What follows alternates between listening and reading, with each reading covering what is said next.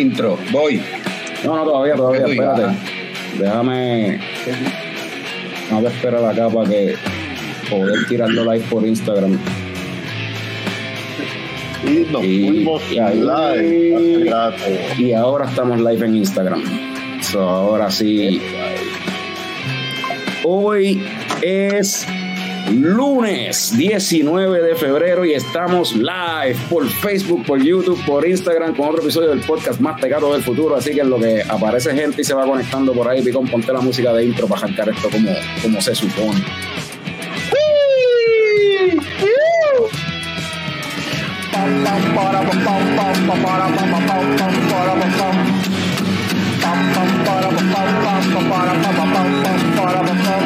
Ya llegó, ya llegó el coño show, el coño show.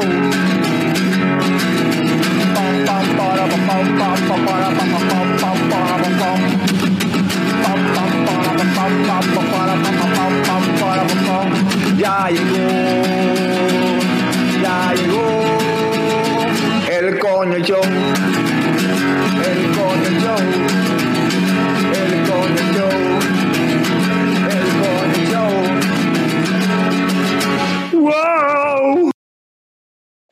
Un saludo y bienvenido a todos los coñistas y coño escuchas que decidieron darle play. Bien.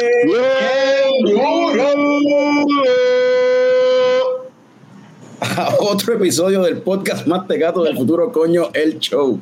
Mi nombre es Carlos Ortiz, custodio de Cobo Productions y me acompañan el cofundador de Cobo Productions, Héctor Tomás Picón, alias Tome, mira para la cámara. Te estoy escuchando, coño, escucha. Esto es para ti. Y tenemos al wrestling fan que más sabe de películas, Norbert. Norbert. Y aquí estoy, aquí estoy, luego de un San Valentín bien romántico. Coño, qué bueno. Tuviste un San Valentín bien romántico. Y hablando de romance, tenemos aquí directamente desde Ocean Lab a Ian Ortiz nuevamente aquí en Leche Coco. Bienvenido nuevamente, Ian. Dímelo, dímelo. Y por primera vez, no vino solo, por primera vez tenemos aquí a Efraín Cruz, el diseñador gráfico de, de Ocean, responsable de la mayoría de las etiquetas de Ocean Lab. Bienvenido, Efra. ¿Qué tal? ¿Cómo están? Todo Gracias bien, por todo invitarme. bien. Todo bien, y como se llama el episodio, las barricas de Ocean Lab, vi que tenían, esta es la primera vez, entiendo yo, que Ocean se está tirando este, esta maroma, este experimento de jugar con, con añejar beers en barricas, si no me equivoco. Esta, vi- esta viene siendo la segunda. ¿Es la segunda Eh, vez? Sí, porque la primera vez este, fue cuando José Flores empezó con nosotros con la serie experimental. Oh, ok, Claro, no me acuerdo. Lo que pasa es que hubo, hubo unos problemitas y no se informó bien, pero cuando él hizo la, tri, la tripel este, con la tripel, la hizo primero y después la volvimos a hacer por segunda vez y él la metió en barrica. Ok. La, la tripel de Guarapo. Ah, ajá. La, la guarapo, diablo, sí, eso sabía ron nada más bien. y hablando de ron, Picón, cuéntame qué te estás tomando. Pues mira, muchachos, eh, yo no hoy estoy bebiendo algo bien especial, no porque Ian está aquí, sino porque mañana tengo que tirar un pote. Así que me estoy tomando aquí un jugo verde que no se ve verde. Eh, para limpiarme hasta los cojones. Mucho celery, mucha espinaca, mucho brócoli. Está bien, Eh, cara. Mano, eh, se necesita para limpiarte, papi. Mejor me, me, me- mejor métete Sí, un tengo que- galón de sí, de porque Para limpiarte. Tengo que verme un calor, un calor de cloro, cabrón. Pues, salud, salud por eso, que sea exitoso tu detox. Oye, no, no, y, para engañarme no, yo mismo, o sea, me lo estoy bebiendo un vaso de cerveza, o sea, de Sisu Beer allá en, en, en Seaside, Oregon. Así que salud por Sisu. Salud por eso. Por lo, por lo menos, por lo menos Picón graba, no como yo que me quito cuando quiero estar sobrio. Pues hablando de, de- de estar sobrio, este Norbert, desde allá de los Minnesota, ¿te estás dando algo o está Ah, estoy dándome algo. Los lunes son parte del desarreglo. Y esto es de Medvelgrad Brewery. de allá de, de las Croacia. Y se- diablo. espérate, ¿cómo se llama esto? Eh, ¿Cómo. Eh, ¿Qué dice aquí? Eh, grica, grica vieja, grica... Grica. Oye, Ca- Ca- Carlos es el tipo euro- europeo aquí, Carlos debería saber ya. eh, Yo no sé- yo no sé sí, cómo eh, se- eh, eh, dime qué, qué significa esto. Este, Ni idea. Grica vestica, grica vestica. Yo no sé ni cómo se pronuncia eso, ¿qué, qué es eso? América. Este, mala mía, si, si hay alguien que nos escuche, que hable este idioma y también entiende español y nos esté entendiendo el vacilón, nos disculpamos. Supuestamente significa la bruja de Greek. Greek me imagino será algún sitio, un lugar o algo así, pero quiere decir la bruja de Greek. Ok. Y la etiqueta está bien nítida, tiene como que esta ilustración bien de- del siglo XIX, bien nítida. Y, mano, esto es una Doppelbox, 7.5 de gozaera. Y, mano, una Doppelbox está bien rica. Miren el colorcito y todo. Este, y tiene como que este sabor. Ya empezaron, ya empezaron los comentarios. Ahí, está. Ahí tiraron una, ahí tiraron una, ahí tiraron una traducción. No Tiraron ahí una. Este, y pues, mano, eh, tiene como que este sabor smoky que me gusta de este tipo de cerveza y, y salud. Bien Salud, mano.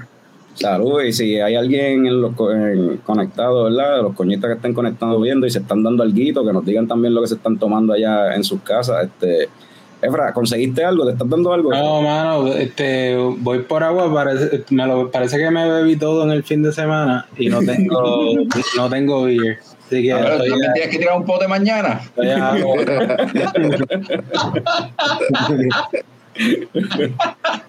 Voy a pedirle, voy a pedir de los jugos verdes eso para Pues voy a... Ian, ¿qué, qué te estás dando tú por allá? Ah, yo me estoy dando la experimental 22. Uh, pues, háblame, de una vez, háblame de eso, de la, de la 22. Bueno, es la, la primera colch que hago. Verdad me, me gustó mucho. Este, bien refrescante. De hecho, esta fue la base que utilicé. No sé si llegaron a probarse, salió que only.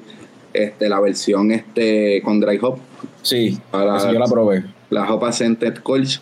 Así que la, la, llevé para la reina para, para la actividad de reina. Pues esa esta es la base que utilicé para aquella. Como Ok. decir, más de 15 barriles, pues usualmente hago dos. Pues tengo un, este, un tanque de 5 barriles y uno de 10. Uno lo dejo normal y al otro le hago un dry hop o utilizo alguna otra, otra levadura para variar Ok. y para así probar. So, esta, la diferencia de esta es que no tiene el, el, el no dry tiene, hopping. este no tiene- no tiene el dry hop, tiene 5.2 de alcohol. Este, en, en IBU 24. Está, está bien refrescante. A la, la otra yo la llegué a probar allá en lo de Reina Mora y la otra estaba buena. Ah, ah, Oye, algo cómico acá entre nosotros y el público. A mí me encantó mucho más la dry hop que la, esta regular, que la versión regular. Pues el dry hopping, ¿verdad? Le da como Le, un... le- en verdad le hizo algo que no sé. Pues esa era la expectativa, pero dije, diablo, a ver cómo es. Está bien bueno. Eh, salud a Agustín Rosado por ahí que se está dando una cuadrafónico de VoxLab. Suerte con Ah, eso, que eso, eso claro. tiene como, como Eso 10, es suerte. Yo espero que sobreviva al final del episodio. eso tiene como 10%, una pendeja así, eso, eso es fuerte, eso, eso es para gente brava. Sí, eso. Eh, ¿Y tú, Carlos? ¿Qué tú te estás bebiendo, mano? Ah, coño, Norbert, gracias por preguntar. Gracias, mano. Mira, estoy por Como se acá. cambian aquí los, los turnos cuando Fran no está, coño. ¿Qué, qué- qué equi- qué equipo más eficiente? ¿Qué equipo más eficiente? Pues estoy acá con. Continuando, ¿verdad? Este es el último episodio del mes del Stout, si no me equivoco. No, ah, nos falta uno todavía, uno más. Falta uno, falta Pero uno. anyway, aquí tengo una cerveza que no es un stout, pero sabe como un stout, pues es una White Chocolate Ale de Boulevard. Ok. Y ese chocolatito, la vainilla y, el, y tiene café, eso le da esos saborcitos típicos quizás de, de una stout. Sin embargo, esto no, no es una stout, es una cerveza clara, como pueden ver aquí. con un 8% de gozadera y en verdad está, si te gusta el chocolate blanco, en verdad te va a gustar esta cerveza, pues sabe así como un postrecito de, de white chocolate. Está, está bonita, está rica, está buena. Y el, y el- y el 8% en verdad no está se no sé. No sé, Boulevard, esa es una especialidad de Boulevard, que no se siente la gozadera. y mira que tiran cervezas bien fuertes. Mm. Y hablando de eso, pues ahora sí, vamos entonces con a lo que vinimos, que esto, mencionaste que esta es la segunda vez como tal, entonces que, que Ocean le someta a lo de las barricas, ¿cómo surge esta, esta idea de esta serie? Pues fíjate, hace como un año atrás, quizás un poquitito más, este, Luigi se fue de viaje, creo que es- fue a Maine, si no me equivoco. Y entonces allá está la cervecería Alagach. Ajá, Y entonces algo bien interesante que él llegó con bien mind blowing es que Alagach tiene obviamente su fábrica de la serie regular, donde está la, la White, y entonces tienen otra cervecería pequeña, no sé si es en el mismo sitio o separada, que se dedica a cervezas sour. ok. Y entonces, pues en ese viaje probó un par de cositas y trajo cuatro cervezas.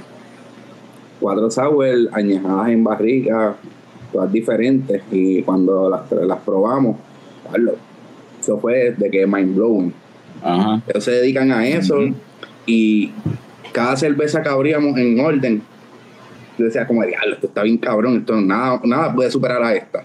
Y probar la segunda y dices, puñeta, esto está más cabrón todavía. Y así seguimos sucesivamente hasta que terminamos las cuatro. Y la cosa es que pasó un tiempo y yo me quedé con eso.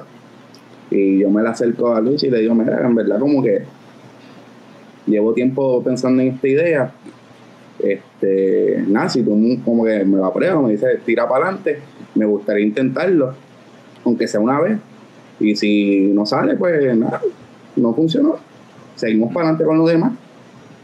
Y él me dice, dale, tira para adelante. Este, hablé con Andrés, que está trabajando un proyectito, y me este, trae esta lista, esta lista de barricas y selecciona unas cuantas.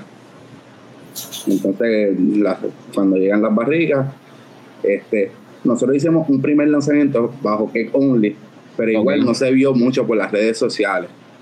Pero entonces, para empezar, pues dije, pues, vamos a empezar con cervezas que hacen regulares de nosotros, que siempre las tenemos en los tanques, y empezamos a experimentar por, con eso.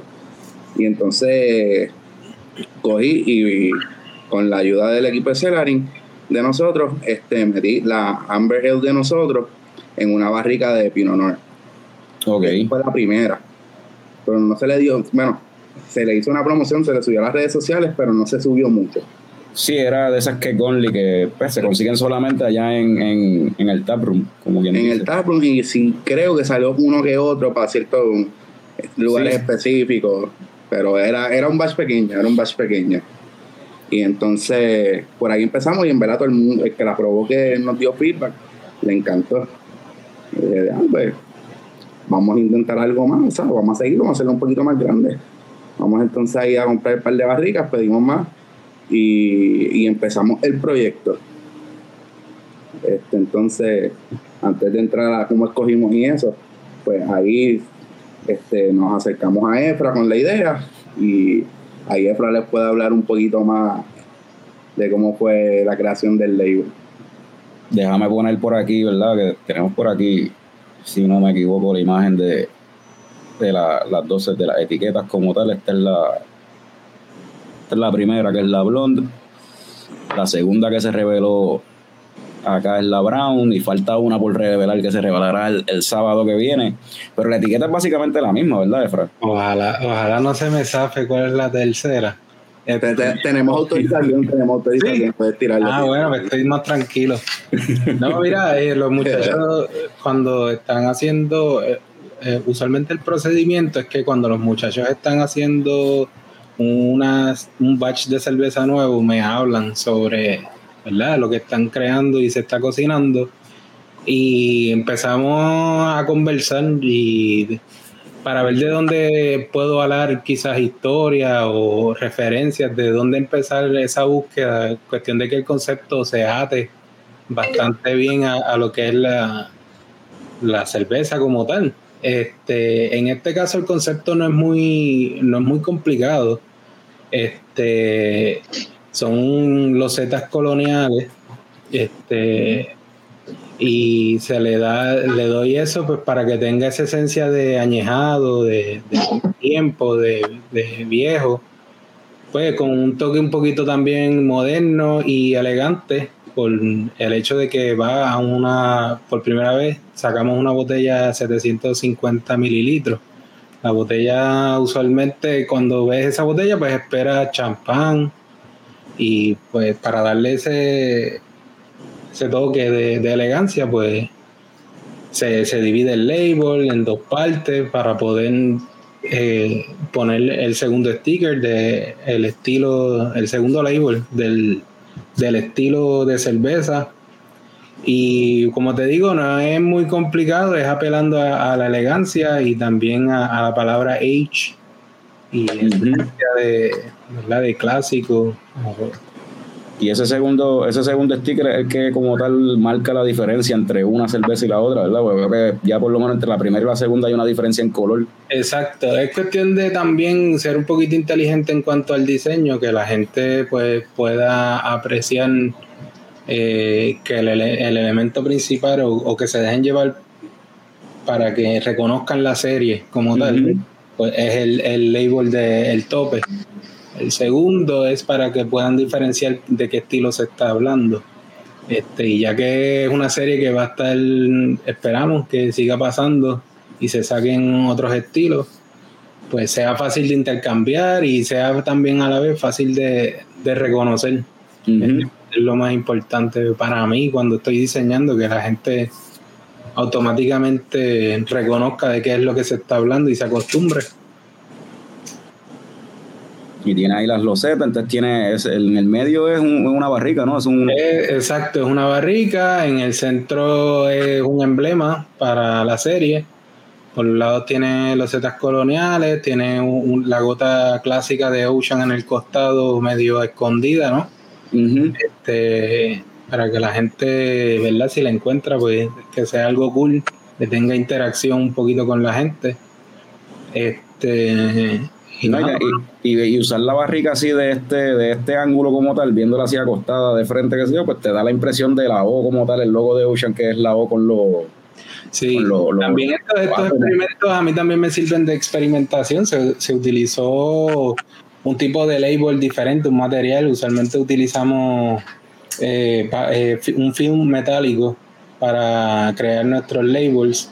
En esta ocasión utilizamos un tipo de papel y, un re- y entonces se le añade un repujado y un foil adicional metálico para que le...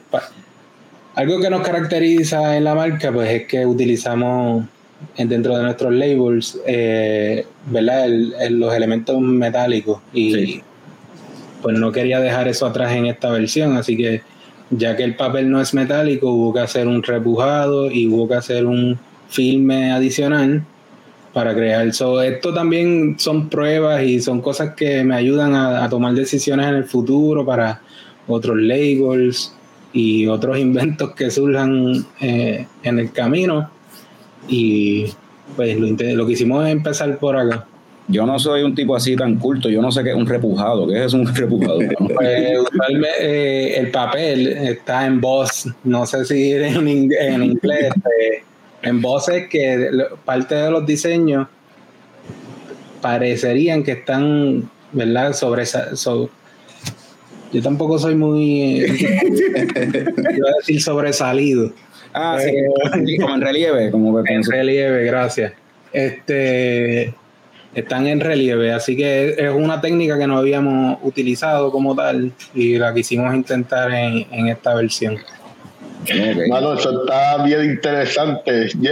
Yo sé, yo sé lo que es un repujado, pero es porque la vieja mía es artesana, no es porque yo soy culto. Mi intención siempre, mi intención siempre es que la gente le agrade y que de alguna manera u otra, si, le, si les gusta y las quieren coleccionar, pues que se vea algo que adorne a la vez, tú sabes, que no sea Exacto. algo puesto ahí. Hay gente que tiene sus barritas en sus casas, hay gente que las pone en, en sus cocinas.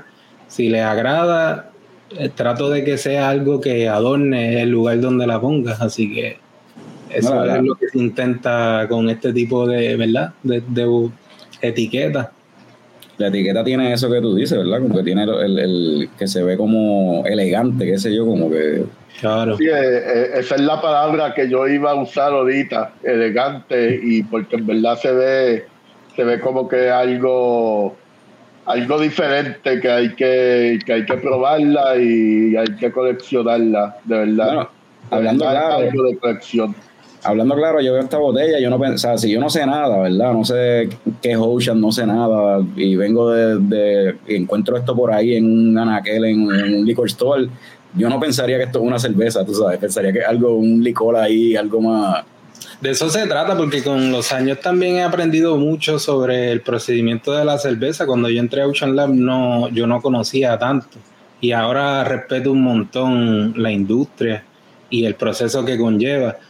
Entonces, para mí siempre ha sido importante dejarle entender a la gente, porque la cuando tú piensas en cerveza o el, el pensamiento común quizás de las personas, es que jangueo, joda, pasarla bien, emborracharse y amistades y toda la cosa. Sí, la cerveza obviamente sirve para todo eso, pero hay un proceso bien interesante, hay una ciencia, una, mate- una ciencia, una matemática y una cocina detrás de cada cerveza.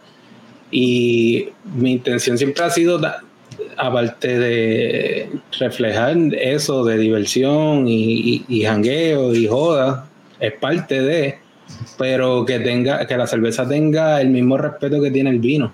Ajá.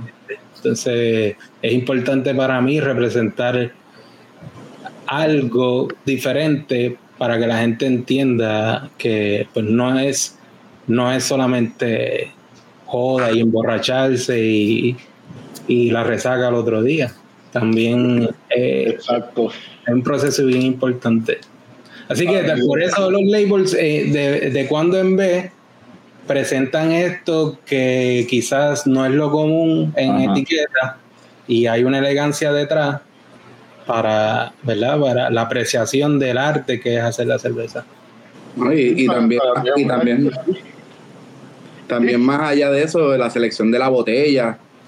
Eso fue un debate, qué botella íbamos qué estilo de botella íbamos a utilizar, este, el color de la botella. También tuvimos otro debate en que si íbamos a cerrarla con, Con corcho. con corcho de champaña o corcho de vino. Sí, eso iba a preguntar, eso iba a preguntar, eh, porque, ¿verdad? Aparte de la botella que se ve súper cool y el diseño también, ¿verdad? Ese colcho que se ve arriba, este, es colcho, colcho. No Sí. un... ok. De, de hecho, eh, al principio fue un, un poquito tedioso, es que obviamente la primera vez que, no era la primera barrel age que hacemos, pero sí es la primera barrel age que embotellamos, y más en una botella de vino. Eh, fue medio tricky, de eso ya mismo le voy a entrar un poquito más en detalle, pero sí, la selección se pensó bien en que el colcho, consideramos por un tiempo, ah, vamos a poner un colcho de vino y quizás terminarla con, con cera, Mm. pero en parte lo traigo al tema, pues también va en concorde a, a Efra diseñando el label. Sí, que está- Oye, no, y- las conversaciones se van llevando a la, a- en- a la misma vez, o sea, como que es lo que tú quieres decir.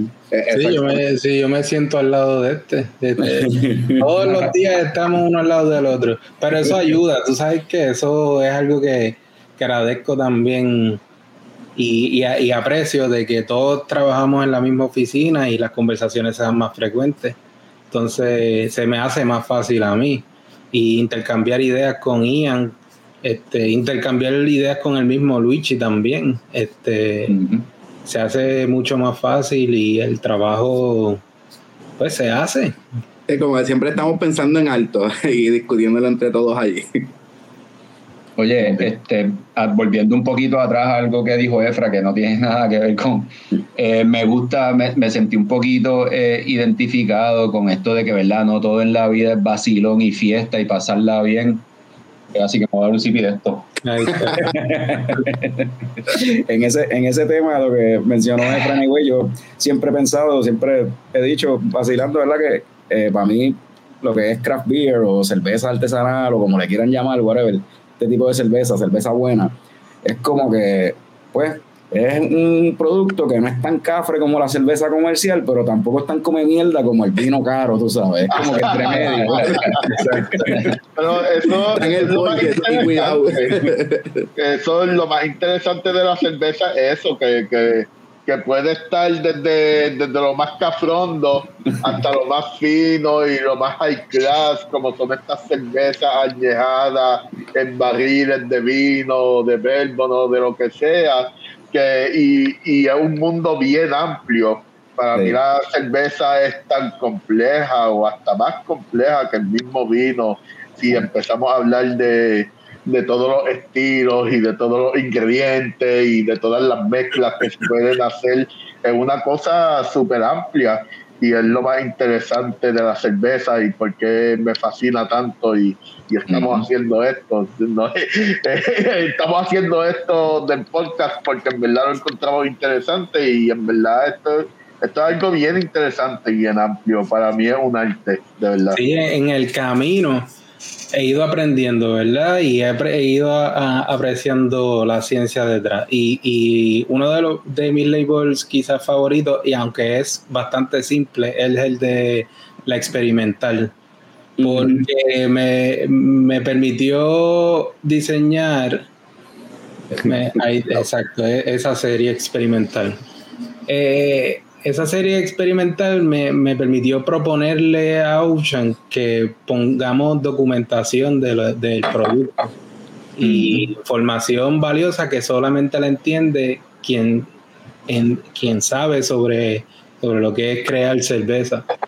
Entonces, eh, es como una manera de apreciación a, a- a la industria y dejarles saber, mira, lo hicimos con esto, este es el IBU, términos que solamente es de los conocedores. Y por eso es uno de los, de los que si yo no hubiese, me hubiese dedicado a aprender, no podría proponer ideas como esta. Y quizás el cervecero aprecia esta, este, este tipo de información y este tipo de label también. A mí me ese- lo que me tripea ese label también es como ata la cuestión del nombre de la cervecera también, ¿sabes? El nombre de la cerveza y de la cervecera, o sea, es una experimental. Es un Ocean Lab, un laboratorio. Entonces tú ves la- el label y parece como un spec sheet de, de, Eso, de- eso es. como un, un papel técnico, tú sabes. un Eso technical es. paper.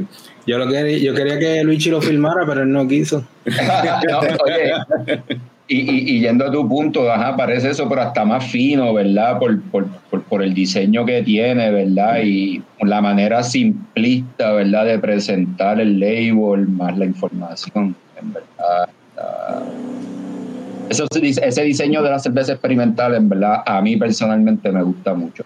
Es de mi Básico, simple, lo que necesita, sabes que Ocean Lab, eh, dale para adelante. ¿Sabes que es un experimento? el, número bien grande para que se sepa cuál es. Exacto. Eh, algo- adentro- ajá. un fun fact de ese label es que como nosotros lo utilizamos es que se supone- creo que lo hablamos en el último podcast pero por si Sí. acaso es que todas las cervezas que sacamos bajo este label de experimental dependiendo de la- lo que vean movimiento en la calle el público tanto de la cerveza pues este de ahí pasa es que tomamos la decisión para pasarlo para el próximo label que hizo Efra que es el de Discovery y entonces pues ya una Discovery tú la puedes, la experimental solamente la encuentras en nuestra tienda, pero ya la Discovery la encuentras alrededor de toda la isla. Que güey, por ahí viene la próxima. Viene otra Discovery, viene ya. ya se- se- otra experimental se graduó. Hay otra experimental ya- que ya se una- graduó. otra se graduó. Yeah. Mira, y, y volviendo a la, a, las barrel- a la serie de las Barrel Age, entonces eh, empezaron a hablar la cuestión de, pues, de la etiqueta, la idea, esto, lo otro, vamos a seguir haciéndolo. Cuéntame entonces ahí de, de ese proceso. Ya había hecho la Amber, ¿por qué no volvieron a hacer la Amber? Porque no había. Ah. no había llegado en ese momento. Pero si no, pues, a mucha gente le encantó. Y créeme, va a salir. Ya las próximas tres ya se están trabajando. Esta serie va a seguir. Ah, coño. Este, Ay. pero pues sí, no la vi en el tanque, entonces pues yo dije, pues, contra, vamos a empezar la, la serie con algo un poquito diferente, algo que no se ve muy a menudo y quizás ahí pueda haber gente que diga como que, ah, o el público este, aficionado que, era como, diablo, que es raro. Y cuando digo como que es raro, diablo, una, una blonde. Sí, a mí me Una- estuvo raro. No es algo que todo el mundo hace. Uno espera, es- uno espera cuando uno ve barricas y uno, ¿verdad? Uno Es espera siempre stout. Sí, Eso es lo que uno piensa. Una stout o una sour. Ajá. Es lo, lo más que ve y lo usual. Ujú. Eh, pues, vamos a hacer algo diferente. Vamos a usar la blonde. A ver qué sale. En verdad, en parte yo dije como diablo, la blonde de nosotros. Pues con las características de la barrica de vino de Pinot Noir. Pues yo dije como creo que puede hacer una buena relación y puede salir algo bufiado. Y lo intentamos y cuando la probamos, dijimos como de diablo, en verdad que fue buena, fue buena. Parte aquí, pues, tengo de decir que si no fuera por nuestro equipo de Celarin, Giancarlo Rivera y, y Emanuel Alvarado, que está desde los comienzos de Ocean Lab, le han metido mano a este proyecto super heavy. Pues acá hacemos la idea y los movimientos y se escogen, pero ellos son los que están ahí bregando con las barrigas día a día. ¿Cuántos meses fue que estuvieron? Seis meses. Hasta actualmente todas las estamos haciendo seis meses. Ok. Eh, pensé en extenderlo un poquito más, pero dije, como estamos probando, no sabemos lo que va a salir. Pues yo se lo dije a Luis y dije, hay una posibilidad, no voy a mentir, la posibilidad más alta empezando es que las tengamos que votar, si no, no nos gusta. ya es un bad trip, cabrón. Así malo. Eso sería un bad trip. No, oye, Pero- yo, yo- yo le dije a Luis, como, no mentir, es la primera vez, este, estamos en territorio desconocido, pero vamos a intentarlo y le vamos a meter más en nuestro esfuerzo y ver lo que sale y funcionó. Oye, nos ha gustado lo que ha salido y vamos a continuar haciéndolo. Pues de ahí sale la primera, que es la blonde. Este, voy a explicar un poquito del proceso del embotellado y después sigo con las demás. Este, Dale. pues ahí, pues, en lo que Fred está diseñando el label, pues entonces empezamos acá a movernos, a pedir las botellas, este, los corchos. Y dijimos como que "Diablo, es la primera vez, pues vamos a, no, vámonos a irnos bien manual. No vamos a enfocarnos en algo de poner el label, ponemos los labels a mano. El sellador compramos uno, o sea, para, para el corcho, que tengo un fun fact que lo voy a decir ya mismo. Este, y que era lo otro. Entonces, nada, y lo ordenamos. Ah, y dije, pues, como es la primera vez, antes de meternos en algo un poquito más grande, pues pedimos un llenador de una botella. Pero súper sencillo, que lo pueden ver en el, en el video de la promoción de la primera, de que literal es súper sencillo. A lo que voy es que cuando estamos ordenando este el, el para cerrar el que esté la botella de- con el corcho, yo le mando las especificaciones a un sitio específico, un sitio específico, lo cual no voy a mencionar, con todo, la botella que es, el corcho que es, y adivina qué, me envían lo que no es. Ah, diablo. Y lo sube sellándola. Ahí Ah. rápido tuve, tuve que dije, diablo, esto, o sea, parte también de la razón por hacerlo.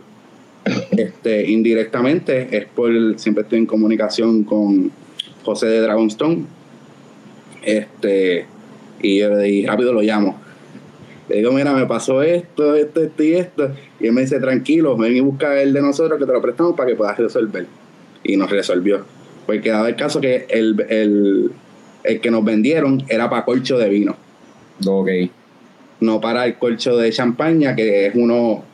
Y Mm. hoy conté, era de esperarse, era algo mucho más complicado porque el corcho de champaña es en cuanto en, cuan- en cuestión de forma es igual que el del vino lo que pasa es que es más grande.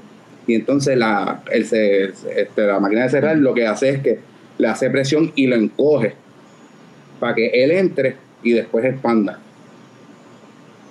Y la máquina que yo compré solamente hacía así para abajo. Desde que esto no hace sentido esto no es. Ajá. de hecho, ahí lo tenemos, por si acaso queremos hacer algo diferente en algún momento, ah, pues, ya la tenemos. Pues entonces ahí ya tenemos todos los sets. Entonces digo, pues, contra esto va con lo que es Ocean Lab, nos vamos a ir bien craft en su totalidad. Botellas uno a uno, label puesto a mano, cuadramos el día, lo estamos haciendo. Y cuando empezamos, obviamente al principio nos dio un montón de problemas en lo que le cogíamos el truco y nos percatamos que si nosotros seguíamos con ese llenador de uno, íbamos a estar quizás semanas, dos semanas, en sacar una sola, o sea, en, en- en terminar con la producción de una de la serie. Nosotros el primer día estuvimos Eso, eso, eso, eso es lo más, lo más cómico de eso es como que esto es justo después de Ocean haber, ¿sabes? comprar este, otra localidad, está invirtiendo en abrir un segundo, un segundo spot también ahí en, en San Patricio. Y entonces dice, no, vamos a hacerla a mano, vamos a tirarnos No. atrás, hacerlo, vámonos old school. Ahora es que vienen a, a antojarse a hacerlo old school. Y empezamos así y estamos, diablo. Yo te puedo decir, sin mentirte, puedo decirte que estábamos como 10 minutos por botella, cuidado sin más. Y entonces, pues ese mismo día habíamos invitado este, a Jorge Ska, saludos si está por ahí, que siempre está ahí lo, del consejero. y estuvo ahí con nosotros ese día y también había invitado a Jorge y a Sandra para que se dieran la vueltita. Y ellos nos ven, él me ven y me empiezan a reír. Y me dicen, Ian, tú no vas a terminar nunca. Y yo le digo, no, no voy a terminar. Y yo me dice, Ana, tranquilo, te, tenemos la solución. Pasa mañana o en dos días y te prestamos la de nosotros. Ellos tienen exactamente lo que compramos de uno, pero lo tienen de cuatro. Ok. Y en vez uno dice, ya, los tres más, pero en verdad hace una diferencia brutal. Me imagino.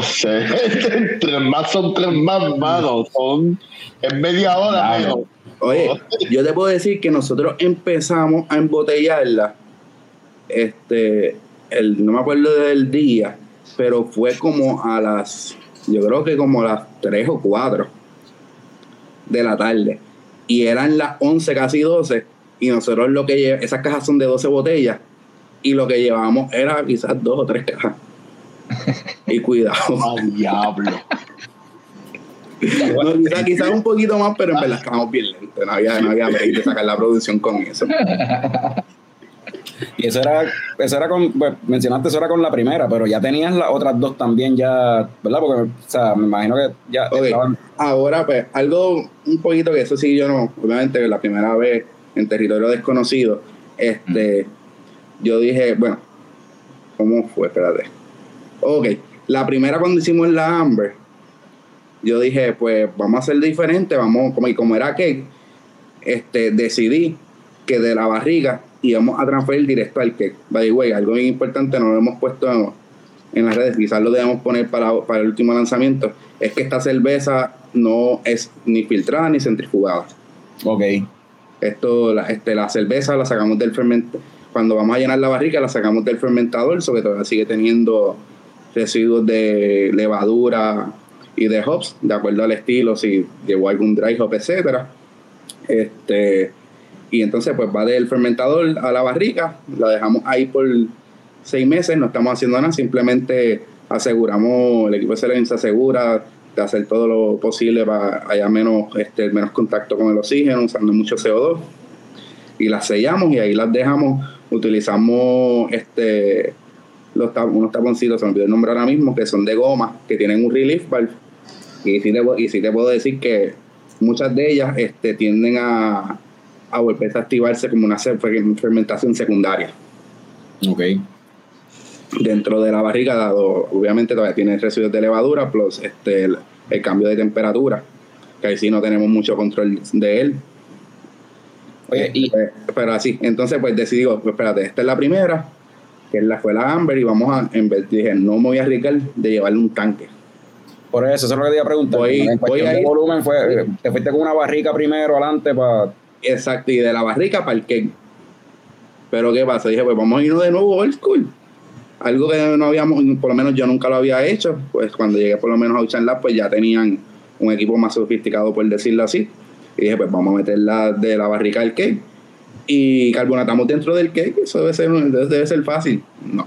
Mi respeto a las cervecerías que lo hacen así. Eso está brutal. Nosotros tuvimos casi dos semanas en Cuidado más para llevar esa, esa cerveza a la carbonatación dentro del cake. Fue Y- una misión. ¿Y por qué? ¿A qué se debe eso?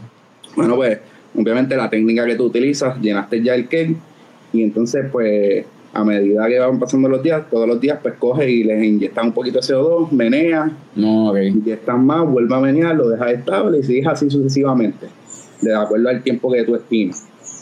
Hasta que por lo menos nosotros podemos medir dentro del cake y medíamos y nos acercamos al- a, este, a la carbonatación que queríamos. Pero en verdad fue fue complicado. Ahí me la acercó Luis y le dije, Luis, sé que no tengo mucho espacio dentro de la cervecería, pero yo le voy a hacer el espacio. Quiero un tanque para seguir con la serie experimental, no tanto de barriga, pero para entonces hacer más experimentales. Este, un tanque de 8, de 10, lo que consigamos. Y me dice, dale. Eso va a tener un tanque entonces este, dedicado. Entonces, un exactamente, añadí otro tanque que también es fermentador y de 10 barriles para utilizarlo para esto y oye, si se da, pues lo, en verdad lo hemos utilizado para todo. Pero se supone que fuera un poco para eso y ahí pues la idea era poder este, dedicarle un espacio a la cerveza por si acaso, uno nunca sabe. y entonces para esta serie, para esta serie como tal, te tiras, te tiras el batch, o sea, tiras un batch para llenar ese tanque de 10 barriles y los 10 barriles se van entonces para barrica. O- Ok, no. ok. este, como lo empecé, que fue, la- dije, ok, si vamos a empezar el experimento, antes de empezar a hacer estilos, para enfocarnos solamente en la barrica, vamos a empezar la, la serie con cervezas que ya tenemos. Ok. Sí, de ahí empezamos a ver qué es la que hay y después vamos rotando. De hecho, ya esta semana voy a hacer la primera que va a ser dedicada para las barricas. Ok. Este, y nada, y pues compramos ese tanque y pues ahí pues, eso, ahora viene lo otro. Para yo sacarla de la barrica solamente tengo un tanque. So que yo tengo que este, pasarla de las barricas al fermentador, al fermentador, que lo utilizamos como un break tank. Y entonces cuando ya envase, está ready y la envaso, que vacíe el tanque, lo limpio para entonces traer la segunda. Ok. Que entonces tampoco podíamos probar mucho porque tengo, dependo de vaciar el tanque para poder seguir con la próxima. Pero ya ahí con la embotelladora que nos prestó José, agilizó el proceso y pudimos hacer, ¿verdad? Fluyó bastante corrido las demás. Es que viene la segunda y que, que, este, en ese preciso momento estamos, no era- de hecho yo digo que de las más underrated cervezas de nosotros de Ocean Lab, que es la de Food Brown. La hacemos una vez al año y dependiendo quizás dos veces. Ah, pues ya no sé por qué la gente no, no compra eso, porque a mí me gusta esa cerveza. A mí me gustan los Oye, brown. Los brown, los brown ale como que no se, no se mueven bien, mano. Yo no sé por qué, pero a Oye. mí me gustan los brown. Es mi cerveza favorita de Ocean Lab. La, la Brown. Yo está bien underrated. Sí, Y yo, pues ahí vino ese batch y dije, oye, perfecto. Cayó ahí en timing. Vamos a coger esa cerveza y la vamos a meter en este. Ahora mismo, de la serie, llenamos dos barricas de cada estilo.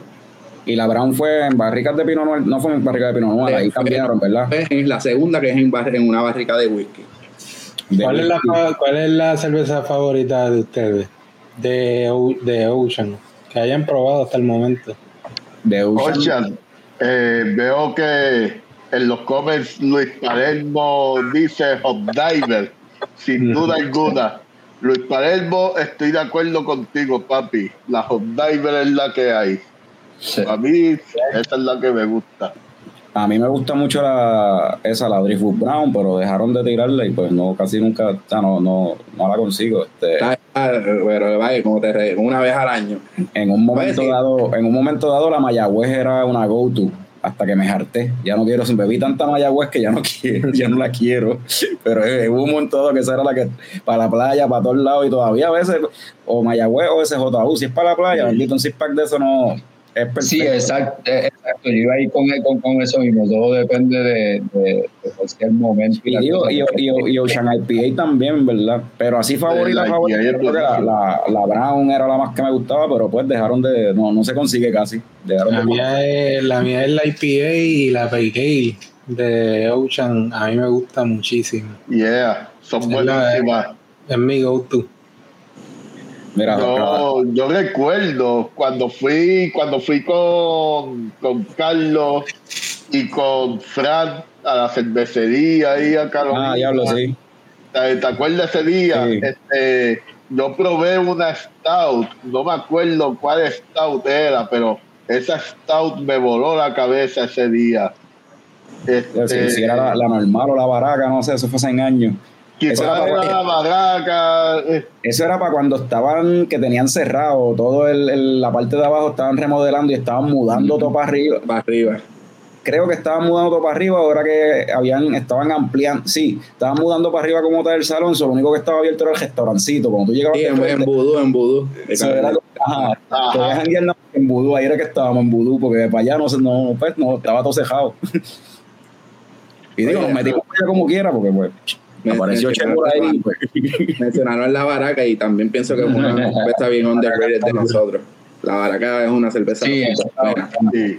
Pudo haber, pudo haber sido esa misma la, la que probé. Pero en verdad que desde que me voló la cabeza, mano. este, Estuvo súper buena. Bueno, pues, para Mira, seguir, pues, entonces, Rafael Barradas pregunta que qué tipo de whisky es el que ah, no, no puedo decir. Pero Irish o Bourbon es eso, básicamente a lo que se refiere. Ah, bueno, este, si no me equivoco, diablo, me pusieron a pensar. si, es, si es Bourbon No recuerdo, no recuerdo. whisky normal escocés. Lo que es que es uno reconocido, Si es escocés eh, o irlandés, es whisky. reconocido, es reconocido y, y no podemos decir. Ok. Eh, si dice, Yo no me si dice dando el estilo, la gente se va a poder a tratar de como que mejor vamos a dejarlo en secreto. Sí, sí, sí, eh, si no, no me damos barriga. ok. Este proyectito es para algo, es para algo. Mira, aquí la gente se activó con la pregunta de Efra. Este, y aquí Jorge de Jesús menciona que hace mucho tiempo hubo una Hazy que creo que fue experimental que estaba buenísima. Yo sé que para cuando estaba José Flores hubo unas Hazy que se hicieron que estaban cool. También hubo una Hazy que se hizo que era, era la de Ariel, que había ganado una competencia. Yo creo que esa fue la, esa fue la primera. Pero eso fue tiempo. Que se hizo en un. Mira, ¿Alguien se acordó de la Mad Chef? Mira, Esa fue, la, la esa fue la colaboración. segunda. Eso fue en 2019. Y de hecho, esa cerveza, esa cerveza para mí es pues, así de, de las mejores también. Esa estaba buena también, la que, esa, esa colaboración. Pero a mí se- es que a uno se lo olvida, esas que son one-off, que es como que salen una vez y ya no vuelven a salir. Y ahí hace tanto tiempo que uno se lo olvida, pero aquí la gente Pues, está activa. pues, la colaboración y el label. A mí me encanta el label de esa colaboración. Oye, y en branding, como que, que eh, a nivel global, que recuerden como si hay una marca o un- una cervecería en específico que, que recuerden, como que les gusta, cómo se presenta. la- A mí me tripea los, los labels de, de Tripping Animals, el viaje de los animales con los ojitos, con los ojitos apagados, arrebatados. Como Ok. ese viaje de que todos eso me tripea. Los animalitos de Tripping Animal. Pero si hablamos de branding, algo, uno que, que yo recuerdo mucho y que me encanta, en verdad, es el branding de Terrapin con la tortuga. Ah, las tortuguitas. la tortuguita, tener la mas- el concepto de la mascota es como Iron Maiden tener Eddie, tú sabes, y es una cosa bien nítida. Y me gusta ese concepto de Terrapin con, con su tortuga. Yo estuve Ajá. Yo pensé que te ibas a preguntar otra cosa y de momento me vino un flashback de que yo recuerdo al principio de que pues cuando empezaron Ocean a, a, a regarse por ahí, estaban los tap handle por ahí en todas las barras y qué sé yo. Y, y recuerdo pues la- las tres gotitas como tal así, el handle rojo como tal, Ajá. tenía unos tornillitos entre la gotita, una, entre dos de las gotitas, los tornillos caían como que justo ahí y tú lo mirabas en la oscuridad y parecía la cara de Deadpool. Las dos gotitas y los dos tornillitos parecían como si fuera Deadpool ahí mirándote. Pero, pero bien acertado porque la roja es Pale Ale y esa fue la primera que salió a la calle en barril. So, recuerda OG. Sí, es que yo me acuerdo de una foto y todo, yo como que adiós, mira Deadpool, y lo puse en las redes jodiendo.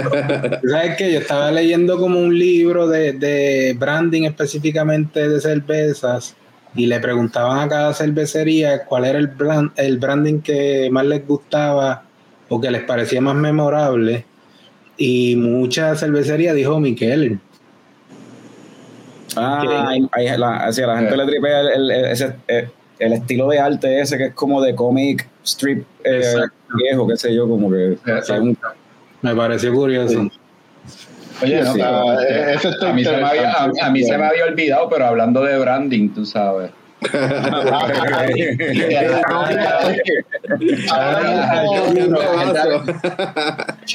Arturo, yo tengo un vaso de que- charla, me cago en nada. No, no es por nada, no, no es porque ustedes están invitados hoy, en verdad me voy a guiar de groupie, pero para mí no hay, no, no hay nada más fino que ir a un garaje en Puerto Rico y ver esas Ocean Labs con lo- las etiquetas con distintos colores, con las letras de distintos colores, es una cosa que se ve bien fina y bien hecha, mano, y es un branding bien nítido.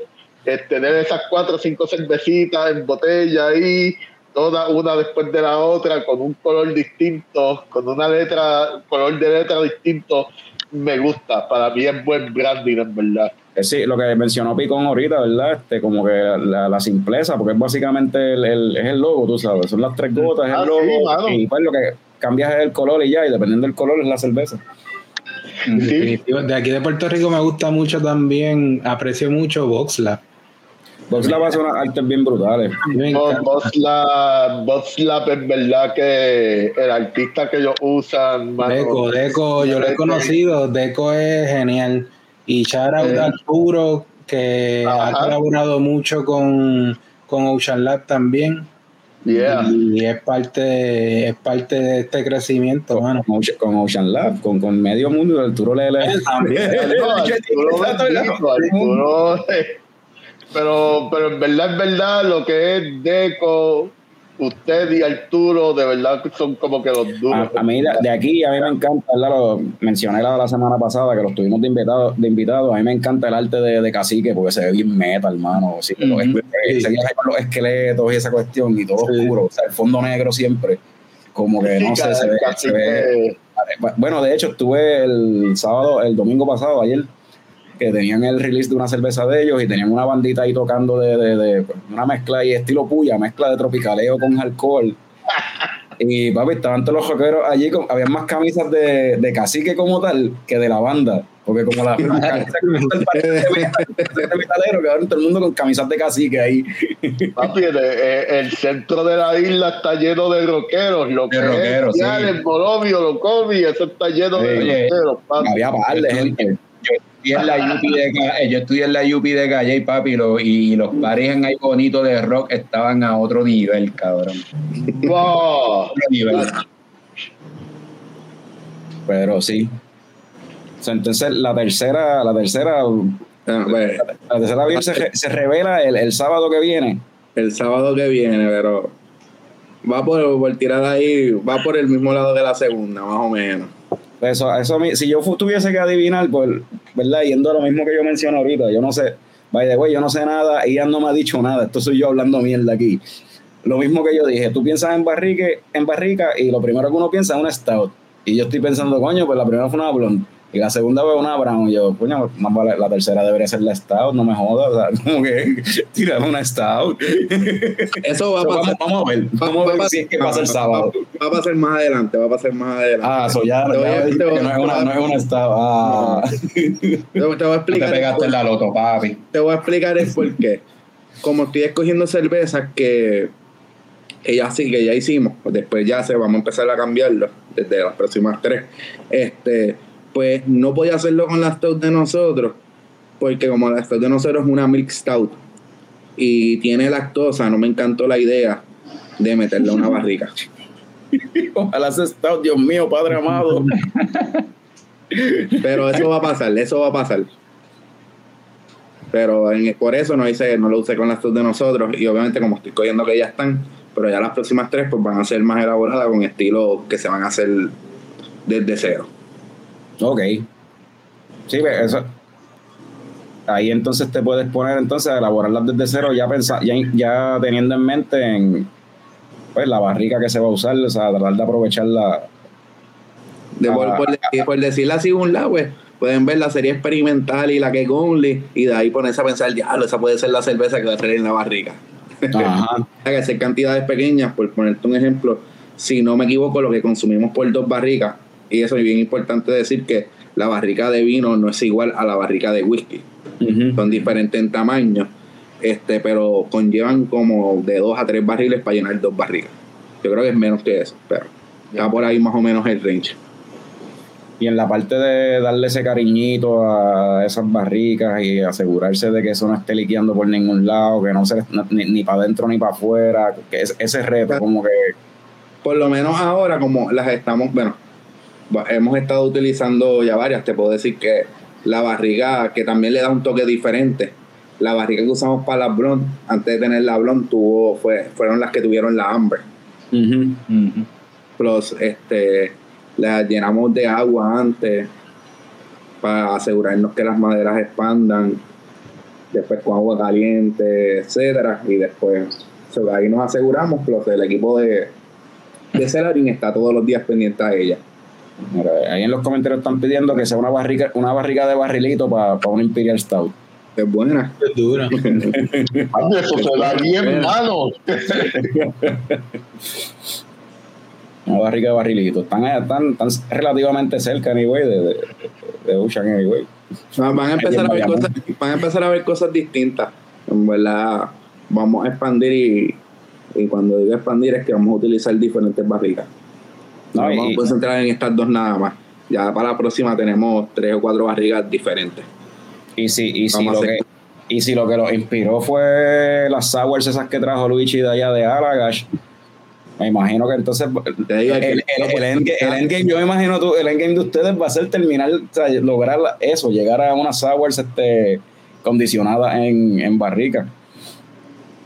Vale, les puedo dar un hint y estamos, hoy empezamos con el movimiento del Blue House y los tanques para San Patricio. Y hay una posibilidad de que las cervezas ahí se enfoquen en sours, Irish. Más o menos eso es lo que quizás vamos a mover por ahí. Va, va con el gimmick de San Patricio. Y te, te Ahí. metes, Exactamente. y te, te metes en ese te metes en ese viaje de las barricas en ese mundo y te, te, pon- te pones a buscar y de momento llegas a los a los feeder, feeder, algo así, que se llama, que son estos eh, como unas barricas antiguas que son ovalados, que los- te lo usan mucho las cerveceras allá afuera que bregan en esta cuestión de, de añejar en barricas, sea farmhouse ales y, y en verdad hay, hay muchos equipos. Yo que llevo ya este, dos años yendo al CBC, tú ves un montón de cosas y tú te quedas con, mind blowing. Tú dices, diablo, si yo tuviera espacio para poder tener un equipo de estilo, tenemos los planes y tú los ves y tú dices, diablo, ¿verdad que hacer una cerveza ahí estaría brutal? Sí, pero eso si te, te vas ahí en ese, en ese, eso es otro mundo. Una- tú empiezas ahí por, la, por las barrigas, lo, pues, lo, lo normal, y después tú estos, estos, estas barricas gigantes, esos- estos feeders viejos, antiguos, y, los- y las barricas que son o sea, eh, gigantes, de ahí te vas por eso es otro viaje, en verdad. Pero sí, eh, en verdad, este proyecto tiene, yo le veo un montón de potencial. Eso, eso, eso mismo, Rafi. Yo sé escribirlo también, no sé cómo se dice. Gracias, Rafi. Así, así es que se escribe. Reader. Folder. No sé si es foder o feeder, cómo es que se dice, pero ajá. Pero sí, eso en San Patricio, eso va, ese va a ser mi felicidad ya cuando yo vaya a Puerto Rico y me quede en el área metro. Eh, Eh, yo, yo creo que el timing ahora mismo está para, yo creo que para junio, más o menos. Si todo Yeah. sigue como va. ya, Lo de, lo de San luego. Patricio. Sí, Ok. Mira, eso yo en verdad estar brutal, pues. Este, solo puedo decir, pues, obviamente pues, va a haber un, un sistema pequeño en piloto de cinco barriles con cuatro fermentadores, pues cuatro fermentadores, cuatro break tanks, serving tanks. O sea que las cervezas que hacemos ahí se van a solamente vender ahí y se van a servir directamente desde el tanque. Ok. Eh, van a probar una cerveza, obviamente la cerveza no solo por el movimiento que tiene son bastante frescas, pero ahí la, vas a- te la vas a poder beber directamente desde el tanque. Así era que cuando empezaron, ¿no? seguir ahí. Y así era cuando arrancó en Isla Verde Ocean, ¿no? Cuando al principio, principio, que tenían los tanques ahí atrás, los, la, había unas Estaban ahí atrás, pero no se servían del tanque. Ok. Yo pensaba que algún- habían algunas de las plumas que Es- sí iban era- directo. la- eh, pero, oye, es duro, porque entonces la idea funcionó. Si no me equivoco, esa era la idea. Pero, no, pero esta vez sí. Esta vez vas a poder ser, este, la cerveza va a servir directamente del tanque. Ok. Wow, mano, eso de verdad que espero poder visitar Puerto Rico cuando, cuando ya estén allí para para meterle esa cerveza directito del tanque. Eso tiene para junio, posiblemente, ¿verdad? Vamos a decir para verano. llegas al aeropuerto y puedes caer. Sí. ¿Qué tú dices, Picón? Que te cortó el audio ahí. Sí, se te cortó el No, audio. no, que cuando ven- que cuando venga puede coger el Uber para Carolina, para ahí. Ah, sí, está sí, bien, sí, mira, sí, mira, sí, mira, ahí con el aeropuerto, seguro. Sí. Jeje. Mira, este. so, en pa- vamos a decir para verano, entonces no, abriría, verano, todo entonces abri- abriría lo de San Patricio más o menos. El sábado que viene revelarían entonces la, la, la tercera y última de esta primera edición de la Battle Age Series. Y entonces mencionaste que la próxima, que viene una Discovery nueva y una Experimental, de eso, eso no hay fecha todavía, eso viene por ahí o... Tenemos fecha, si todo sigue como está, este creo que por las próximas dos, tres semanas, dos, dos, van a seguir saliendo cerveza. de pero tú dices cervezas nuevas, o sea, nueva, ok, nuevo, ok. Sí, es que bueno. tu- tuvimos unos pequeños percances y tuvimos que aguantar varias beers y ahora la estamos lanzando back to back. Eh, Ok. Puedo decir que por las próximas dos, tres semanas van a seguir saliendo beers nuevas. Eso lo estamos, lo estamos viendo por ahí de par de gente, esa cuestión de. Yo no sé si estos son los, todavía los estragos de. de- de- Yo, yo creo que quizás todo el mundo está en el mismo barco, pero no voy a hablar de eso. Sí, pues. Puede ser. Pero, anyway. eh, a menos que tengan algo más que, que decir, informar, que quieran compartir aquí, yo entonces movería esto para las coñoticias. Eh, si se quieren quedar y compartir con nosotros mientras hablamos de las coñoticias, o si quieren, se quieren, tienen algo que hacer y quieren arrancar parca a dormir, como No, ustedes, como ustedes yo quieran. me quedo, yo me quedo. para- Vamos, vamos a seguir Pero- hablando ya de, pero- pero de agrade- la última película que vimos y cosas así. Pero agra- agradecido, si deciden irse como quiera, agradecido, en verdad. Muchas gracias por, por acompañarnos, anyway. Oye, no, y, y, a, a- y a Efra- a Efraín y a, y a Ian, mira, No, pero, pero, pero ven acá. No- nosotros siempre le preguntamos a los brewers qué música ponen cuando están brewseando. Yo creo que se lo habíamos preguntado a, a, Ian la otra vez. No, Sí. pero ¿qué música pone Efra cuando está diseñando? Ah, esa es buena. Oh, Esa es buena.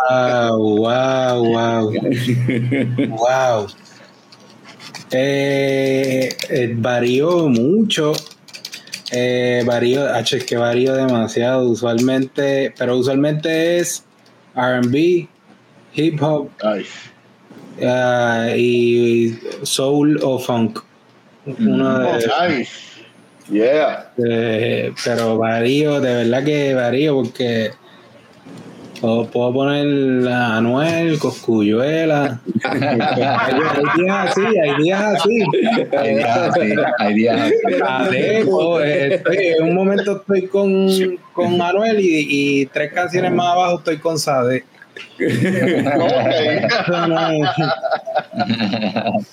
No- Papi, a fuego, mano. Eh, Esa es buena. Este, Sí, poner, poner a Noel, después un Ya sabes, sí, seguro. eso, ya. ¿Qué tiene ahí? ¿Qué tiene ahí? Veo, una, veo algo ahí. Bien rapidito. Anda, Uy, dígame. si lo vieron, la cogieron. Esa es la tercera. Sí, vi, que era, eh, lo- vi, vi- vi el estilo que era, no bien que está añejado, pero pues dale. dándole rewind para abajo y un estilo bien cabrón. Screenshot, Y ahí. cuando, cuando lo suban después, le dan para atrás y paran. Hay pausa. Vi, vi- vi el estilo que era, no bien que está, en que, en que está añejado, pero dale. Este, Oye, way, para mí las tres están bien buenas. Obviamente espero que el público lo vea a sí mismo. Se nos motiva a poder seguir haciendo el proyecto. Y pues de mis favoritas. la, primera, tercera. la primera ya está soldado, anyway, habían dicho. Sí, la primera ya se fue sold out. Diablo. De hecho, que mucha gente, mucha gente lo malinterpretó en el segundo post, en el lanzamiento de la segunda. Que como ah, soldado y están lanzando, parece no, no vieron bien la etiqueta que o no leyeron el concepto de que es una serie de tres cervezas. Ujú. Y como lo interpretaron, ah, no ya habían dicho que se había acabado. Sí, se acabó la primera. Te va a quedar la segunda y la tercera. Ajá. By the way, que de por sí la primera, obviamente como fue el experimento y nos tomó tiempo, fue, de la menos que salió. Era una cantidad alta, pero fue de la menos que salió. Ya para Ok. la segunda y la tercera le cogimos el truco y, y la A- a- le metieron, le, ¿cómo es? Te mejoraron ese yield. Sí, sí, pero by far. Pues yo la hubiese tenido esta semana para probarla si hubiese ordenado la, la primera nada más, pero pedí el, el set de las tres o me imagino que me las enviarán ya después del sábado cuando ya las tres como tal hayan, las hayan anunciado, pues me imagino que el lunes que viene o algo así será que estará llegando por acá las tres cervecillas, las tres ¿Te da botellas. una para mí? Eh, sí. Carlos, piensa, Carlos piensa solamente en él, cabrón. Yo, yo, yo, yo pedí, yo pedí un set de tres botellas para mí y un set de tres botellas para Frank porque yo le debía a Frank de la última vez que lo ordenó de Ocean y nunca me había cobrado y esta vez yo le dije, mira cabrón, yo creo que me vas a quedar debiendo tú a mí. Porque Pero, esto- chico, esto- mano, esta cervecita grande está tu más cara que, lo que tú habías pedido la otra vez. Esto no es lo mismo. Es tu vecino, yo estoy aquí en Minnesota con bajón de cerveza de Puerto Rico, mano. Él puede coger para tu casa y darse la mitad de la tuya. y, y, y- y hacen un ahí un Norbert, truco. hace 30 segundos dije, Carlos no es esa persona, Carlos no es Jesucristo para dando cosas a la gente, cabrón. Mira, si yo pudiese Carlos no es el, multiplicarla, Carlos no es el gobierno de Puerto Rico para estar repartiendo el pan por ahí, cabrón. si yo, si yo pudiese, si yo pudiese coger esas tres botellas que me llegaran y como Jesucristo que, que multiplicaba los panes, que sé yo, los multiplicaba, lo hacía y me quedaba con ellas.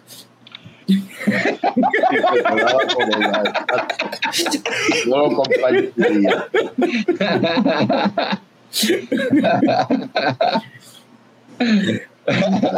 Pero se, se, se, brega algo ya mismo, ¿no? No, se- no de esa, pues es una botella de, de- de 750 mililitros y no vamos a tener suficiente, pero pero pues, pues, podemos bregar algo de llevarte un care enviarte un care package de nuevo allá para Minnesota.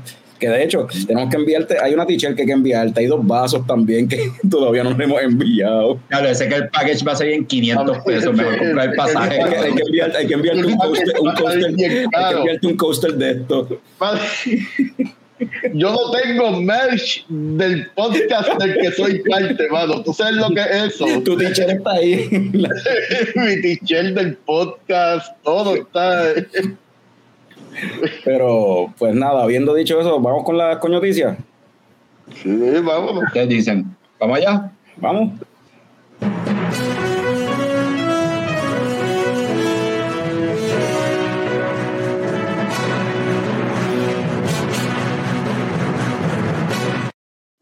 En noticias de ahorrarse dinero, la pareja de Norbert, Ruth, Rudy, acaba de decirnos que ella viene para acá en abril, so no tenemos que pagar shipping. So, Noticia de cosa- última hora, Noticia de última hora.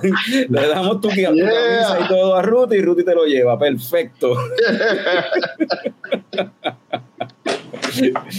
y entonces seguimos por ahí en noticias de, de sesiones. Eh, para el fin de semana pasado, VoxLab lanzó una nueva cerveza que se llama La Sesh, una Session IPA de 4.7% de gozadera. Y dice: Uno de nuestros estilos de cerveza favoritos son las IPA de sesión. Session IPA o Session IPA que contienen menos del 5% de alcohol por volumen y por lo general son bastante ligeras de cuerpo. Eh, la Sesh se caracteriza por ser amarga y equilibrada con maltas Turro y Viena y lúpulos Chinook, para variar, Centennial y Zeus. So, tienen ahí esos lupulitos así bien típicos del estilo West Coast, como tal, lúpulo, lúpulo americano y, la maltita Turro y Viena para darle algo de color y esa es la que estoy probando aquí ahora. Una Sesh, no lo había probado. ¿Cómo sabe eso? ¿Cómo está eso? Huele bien. No, una IPA bien ligera. Yeah. una IPA bien ligera, que se va ahí suavecito, en verdad.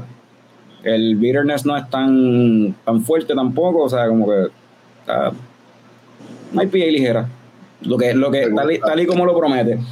Eh, ponte ahí el de esto de nuevo, el, el, el label, que Efraín ahorita mencionó lo de lo de los labels. Bien tricky. Ajá. Este arte, hermano, a mí me dice todo lo que Picón está tratan- tratando de botar del cuerpo ahora mismo. No, no en verdad iba a darle a un momento este, a buscar el, el material, tú sabes.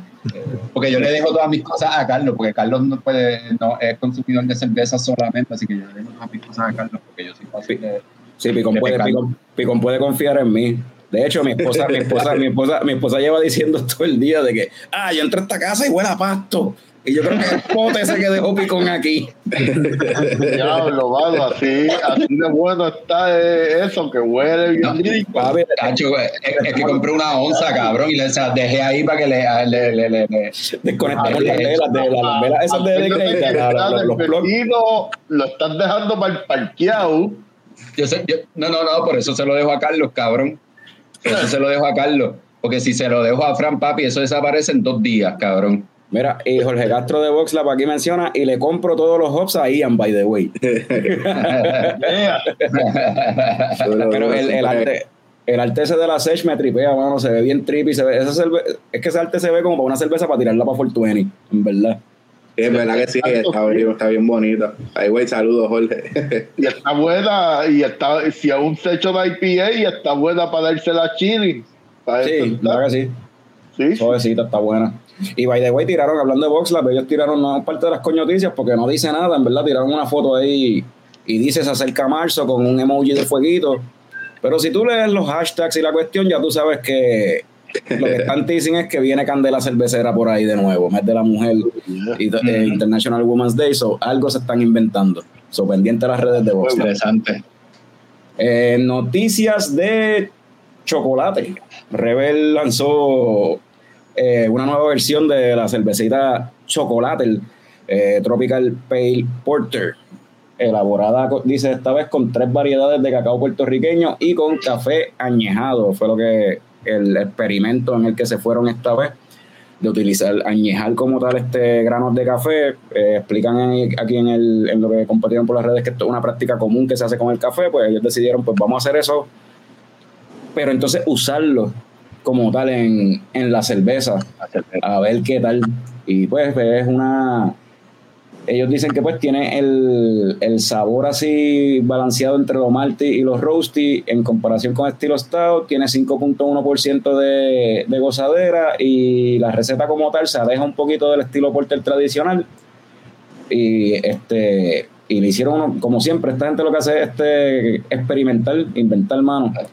O sea se- los, estos estos granos de café fueron cosechados hace dos años eso llevan dos años ahí añejándose para que lentamente pierdan su acidez y ganen cuerpo y dulzor con el tiempo y durante ese proceso pues nota a madera caramelo y demás que pues y ahí está esa esa Porter, como siempre Rebel, haciendo su versión de, de, de- de cerveza, en verdad que. O sea, empezaron haciendo cerveza con yuca, papi, como que era el garete. Eh, Parte de lo que es tan interesante aquí en Puerto Rico es que todas las cervecerías tienen su manera única de hacer cerveza.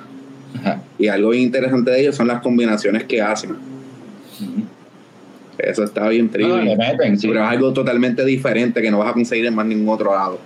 Sí, eso es algo que Rebel, literal, Rebel, la parte de experimental, yo le se la doy Es a Rebel real. porque ellos, ellos se van de boca, o sea, se van de cabeza y eso, y vamos a ver qué sale, para carajo. como que Sí, no es un gimmick, no es un gimmick. no es un gimmick, papi, es como que vamos a hacer algo, vamos a hacer lo que era. ¿Qué pasa si le metemos esto? Ellos, ellos se atreven a hacerlo, mano. Oye, y yo te lo digo y te lo digo. Buenas que sabes. ¿Ah? Y buenas que sabes. Muchas veces salen, muchas veces salen buenas, sí. Y hay veces que, pues, para los gustos, los, los sabores, como yo digo, porque hay veces que, pues, depende de los gustos, si te gusta o no, pero.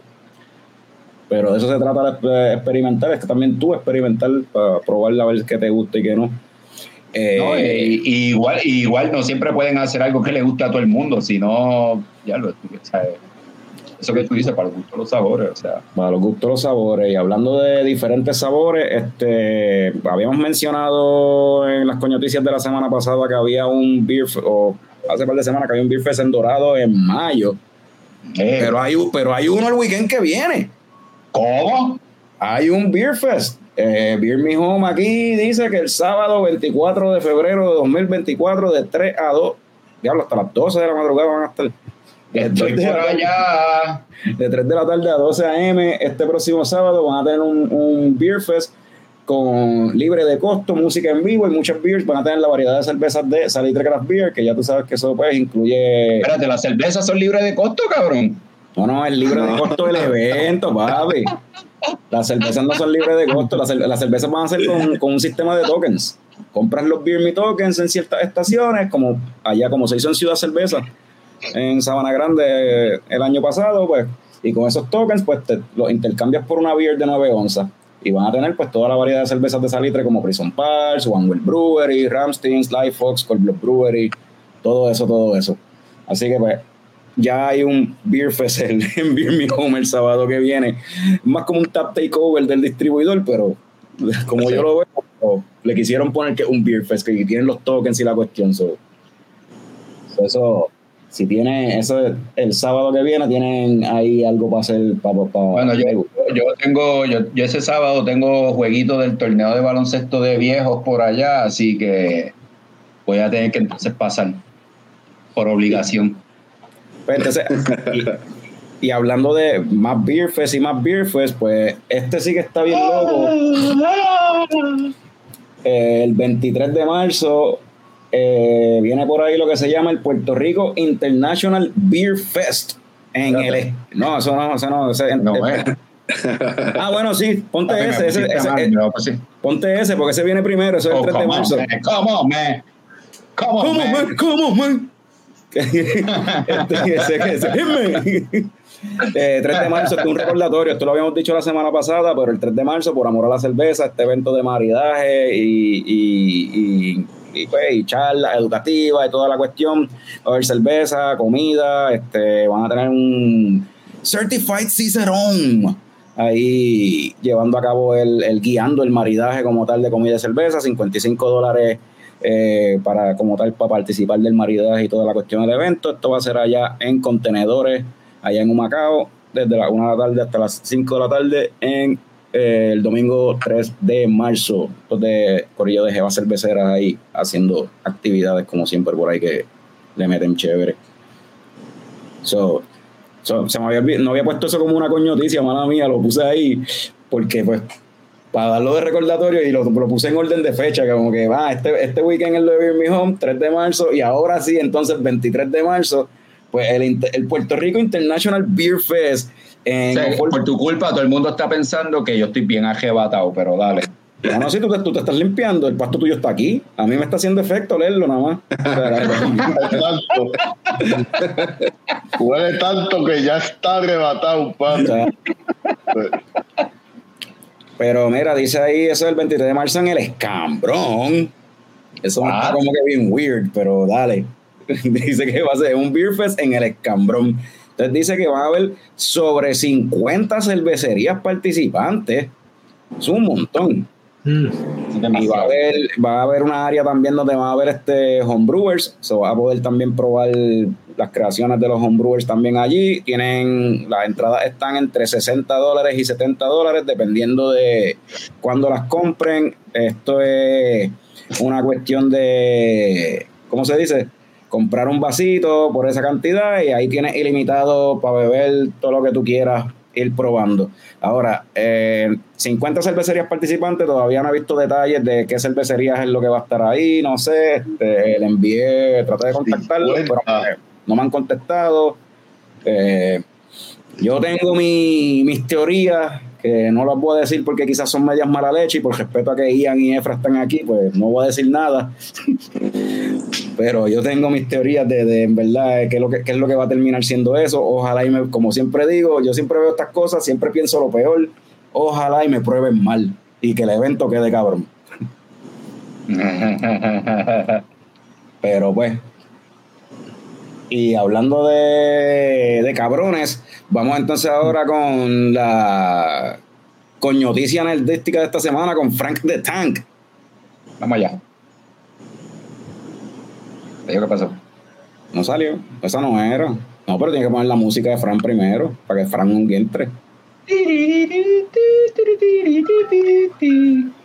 Ese no era, pero Porque dale. no sale. No sé. Está bien, loco. Pero anyway, ajá, la coño, Fran no está, la coñoticia nerdística es que ya revelaron el elenco, confirmaron el elenco para Fantastic Four, Pedro Pascal va a ser de Reed Richards. Ese no, eh. Oh my God. Oh my fucking God. Era, era, era. Güey, ya. vamos a seguir, vamos a seguir, sigue, sigue.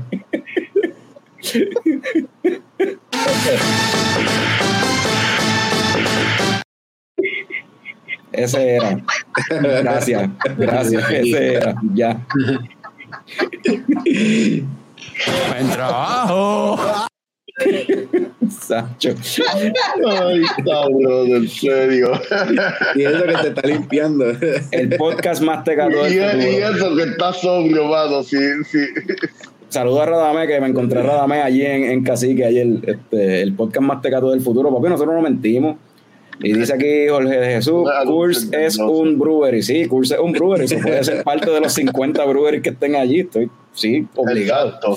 Exacto. Eh, eh, eh, eh, Jorge, estamos conectados. Vamos por, por esa línea es que yo iba, pero más allá. Iba a ir más allá con lo que va a haber en el International Beer Fest. Pero no sé, vamos a ver lo que pasa. Anyway, eh, nada, confirmaron el elenco de, de Fantastic Four. Vanessa Kirby va a, estar, va a ser la mujer invisible. Pedro Pascal, el hombre más pegado del universo, el latino más pegado del universo, va a ser el Mr. Fantastic. La mole va a ser el, el Richie de, de The Bear.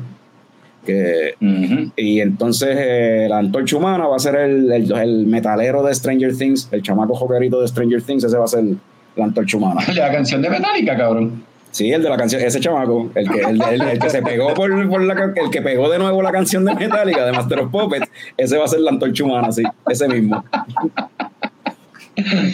Yep. Eso, eso es lo que. Y, y esa fue la algo a eso. Yo no, no estoy tan seguro de Pedro Pascal. No porque no se parezca a Mr. Fantastic, es más bien porque es tan y tan famoso que la gente no va a ver a Mr. Fantastic, va a ver a Pedro Pascal y eso puede ser un problema. Pero el resto del elenco yo puedo, puedo verlo, especialmente a Vanessa Kirby como pues The Invisible Woman. Vanessa Kirby se parece bien cabrón a ella en los cómics, so puedo A mí la única- verla. A mí la única parte weird del elenco anyway es la diferencia en edad entre Pedro Pascal y Vanessa Kirby, cabrón. Se llevan como 17 años, una mierda así, no sé, como 15, 17, 17 Sí, años. no es tan nasty como antes que se, No sé. Eh, antes sí era peor, te ponían No sé, es- es- es como quiera, sigue siendo classic Hollywood, está- con una nena de 20 Sí, sí, es como Adam Sandler con, yo no sé, o sea, cada, esa época que tuvo, que cada vez salía con, con una, con una, mu- o sea, en las películas tenía una actriz cada vez más joven. La próxima película era más joven, y más joven, y más joven. exacto Y después, y después se fue con una más vieja, Salma Hayek. Coño, pero Salma Hayek, papi, pero Salma Hayek está al día, o sea, está de show todavía.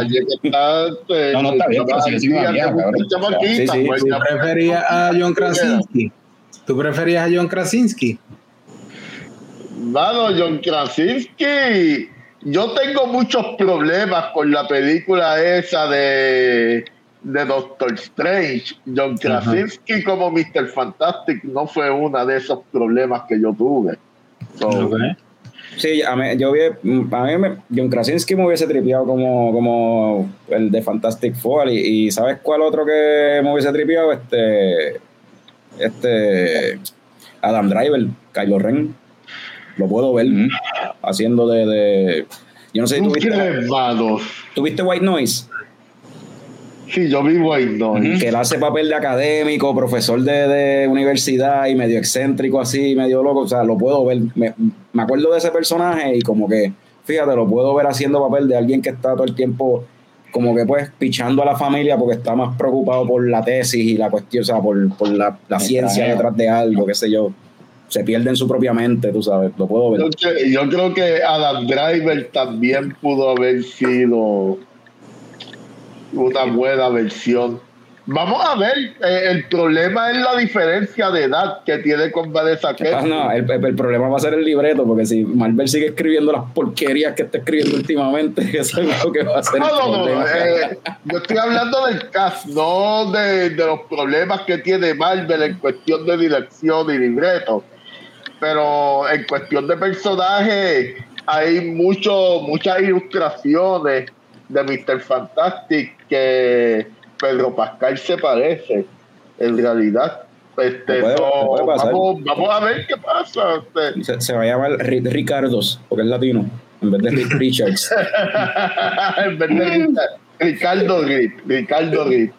Vamos a ver qué pasa. En verdad, eh, Marvel, Falta todo, falta todo tiene muchos problemas. El casting no ha sido problema en Marvel, nunca. En el casting siempre la pegan. Eh, otros son los problemas que tiene Marvel. Pero el, casting, por lo menos, por lo menos yo pienso que nunca ha sido un problema en cuestión de casting. Vamos a ver qué hacen con Fantastic Four. Y para terminar esto, pues vamos a preguntarle aquí, empezar con los invitados, que a nosotros nos gusta hacer esta pregunta de, oye, oye, Ian, ¿cuál fue la última pe- película que tuviste de principio a fin? Diablo. De seguro es la misma que la, de seguro es la misma que la última vez que vino que estuvo en el podcast, ¿no? Ay, hace tiempo que no veía algo. Lo más, ¿Sabes qué? Lo más seguro sí. Y no tiene que ser nueva, o sea, puede ser una película vieja, puede ser que, que la, la, Pero así la- de. la viste en un vuelo o algo. Diablo. Yo creo que tuve que haber visto una película. Si vi algo, tuve que haber sido algo de Netflix. Y ni se acuerda. Ni Y se acuerda. Y no, Y tú, Efra, ¿te acuerdas? ¿Tú, tú viste algo en el avión cuando venías para acá?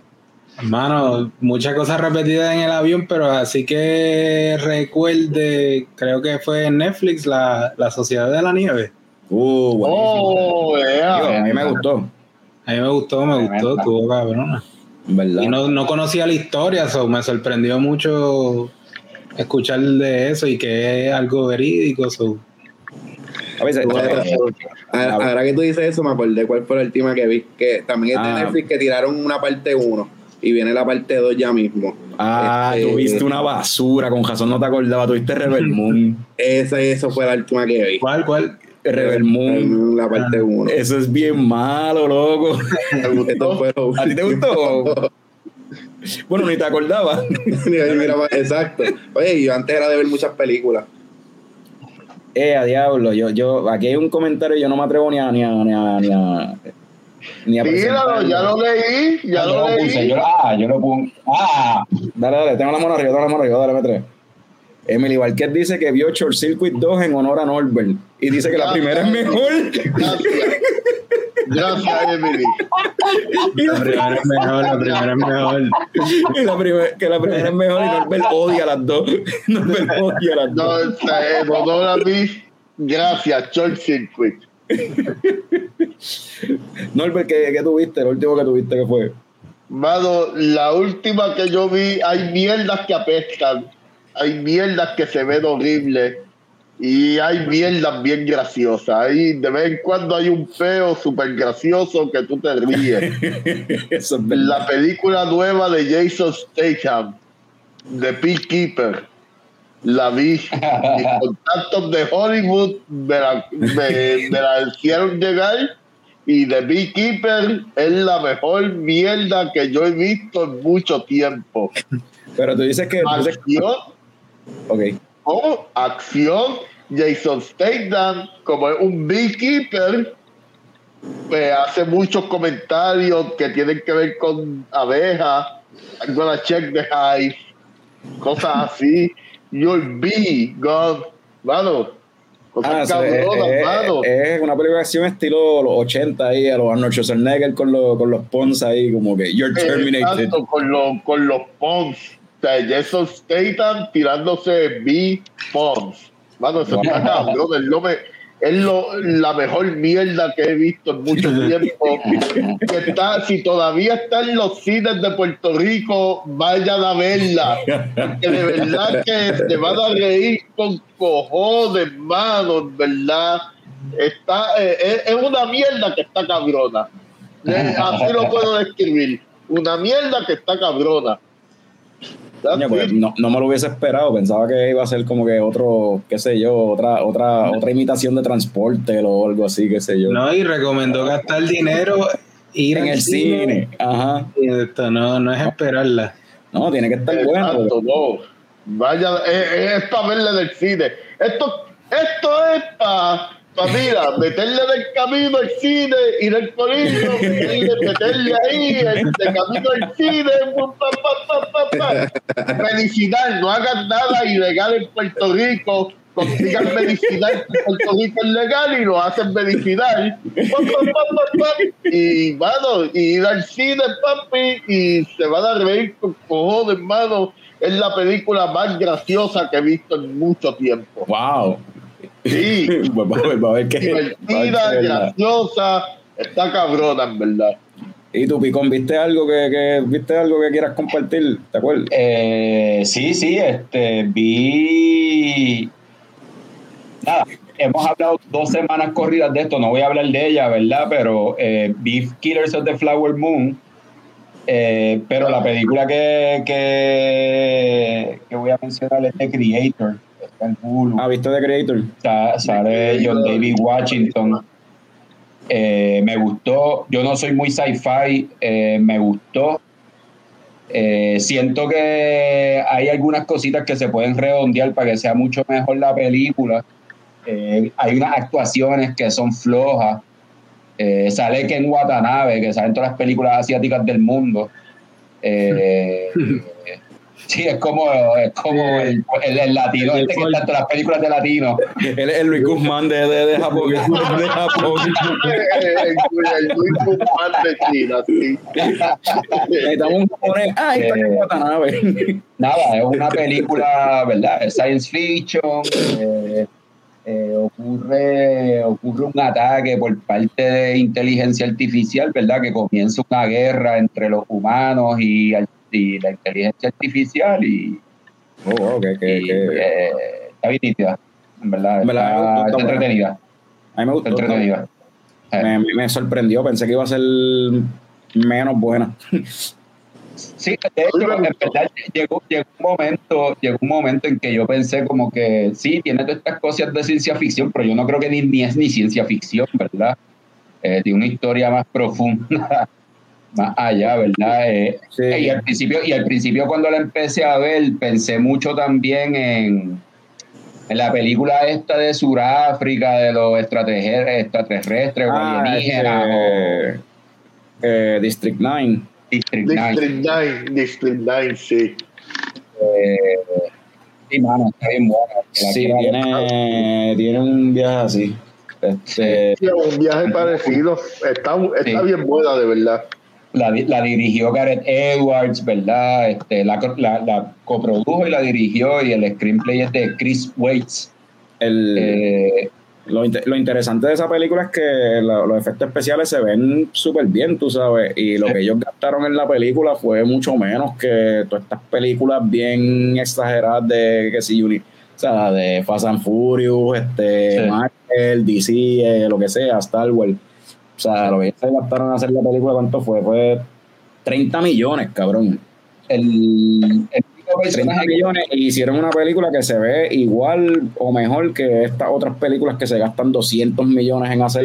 Sí. Algo que yo cuestioné, yo no sé si lo cuestioné aquí en mi last movie you watch el fin de se- después del fin de semana que yo fui al cine a verla o lo comenté en mi review de- del blog pero yo me cuestioné cómo carajo esto con poco budget se ve mejor que una película de 3 billones de pesos Ahí Eh. hay que averiguar porque una película con un budget muchísimo menos se ve más cabrona que la mierda de Flash y la mierda de Fast and the Furious y todas estas mierdas que han salido, Ant-Man, todo esto. Va- Ah, no. Tienen que, que empezar a averiguar por qué todas esas películas están haciendo una mierda con tantos millones, con 300 millones. Bueno, no, eh, eh, eh, eso, unos eso es por la prisa de sacar esas películas que hacen que sean bien mierda. Ese es buen punto. Bueno, eh, Sí. Fíjate, No, igual, eh, yo le- yo- eso es, la, es la presión de sacar estas películas a tiempo, X fecha que ya tienen programadas. sí, eso, el Por eso marketing, salen malas, no es porque lo que, lo que esta gente marketing. tiempo, no, es alguien- no es algo que nadie esperaba, no, no un fanfare cabroso. Se No, y, y el, y el, el, ¿cómo es? El director como tal, yo estaba leyendo sobre eso, el director se buscó un buen director de, de fotografía como tal, para que ya pues tenían experiencia, estaban bastante cuadrados de cómo hacer, trabajar juntos y cómo hacer las cosas y la forma de hacer, ellos de por sí lo estaban haciendo con la intención de gastar poco dinero. Y en lugar de vamos a hacer todo con CGI y para que después de que terminamos de filmar tener que esperar y pagarle un montón de dinero en artistas de mala mía, eh, para artistas gráficos, o sea, la gente que brega con CGI, pues no, vamos a tratar de a, grabar lo más que podamos sin usar CGI y que después el CGI que se, sea para rellenar lo que falta, tú sabes. Exacto. yo, yo- Sí, por eso es que cuando yo- Ian la única, yo la única, ¿Cómo es? Que es que cuando Ian viene a donde mí, que tiene prisa y qué sé yo, yo no le hago caso. Exacto. Por eso, por eso es que el arte de Charlat sale bien. Contrario a las películas de Hollywood que salen mierda, el arte de las botellas de Charlat salen bien. A mí no me importa si la cerveza está ahí hace dos semanas. Ay, si yo estoy ahí, Efra, Efra, por favor, ya la quieres, que a mí, a mí en realidad lo único, lo único que sí me molestó de la película es la persona que hace a la capitana. Siento que su actuación es pésima. Eh, Ah, la, la, la, la, la guardia, la, la policía que estaba como que la capitana, la ajá. capitana. Sí, era bien, Capitana. bien caricaturesco, era bien, Eh, era villano, eh, villano muñequito. y, eh, Era mala, era una, era mujer mala, era una guardia. ¿Tú has Sí, pero- conocido pero es que una guardia tampoco- buena? Ay, no, pero es que no se veía- Es que no- ella físicamente no se ve ni mala. Ella físicamente no se ve ni mala, cabrón. Se ve, se ve un- una señora que es madre, que cuida hijos, que hace compras, que lleva al soque. Pero oye, la- las señoras que hacen compra pueden ser malas. Las señoras que tienen Claro que hijos sí, pueden ser puede ser. malas. Claro que sí. Ella no se veía mala. Lo Ok. único que sí. Ok, está Ok. bien. De hecho, Y el guardia, el guardia como, dicen, como a las gringas, que se parecía una, como que le dicen a que los negros y la pendeja. Está cortando ahí como que, no sé. Se, que le dicen a, a las americanas estas que... Karen, las Karen. Las Karen, eh, parecía una Karen, una cabrona. Una Karen. ¿Cuándo tú has conocido una Karen buena? ¿Tú has conocido una Karen buena? Pero- Yo tengo una amiga que se llama Karen, que no, no es gente. Bien agria, No, no, es no, bien no agria, estoy pero que se llamen Karen, que sean Karen. Ah, bueno. Eso es malo, eso es el pendejo. Son dos cosas distintas. ¿Qué? ¿Por qué tú estás encojonado? Que es el Karen, que es el Porque no ha Karen. fumado, algo- porque se está limpiando. Ser Karen no es algo malo, es ser una pendeja. ¿sabes? Ah, ah, entiendo, entiendo lo que tú dices, sí, sí, sí. Ahora entiendo, sí. Anyway, Pues la, la tipa de la película es una pendeja mala. No es mala, no tiene nada de mala. Oye, si pegarle un tiro a alguien coño, cabrón. Quería destruir todos esos países, hermano. O sea, ¿cómo que- como cualquier persona que dirige una milicia, Pues es mala. yo creo que.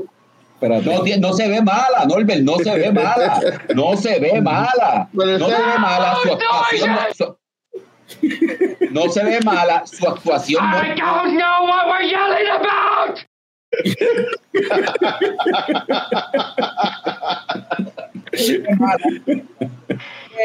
Y no sé, siento que el delivery de sus líneas y eso también fue bien porquería.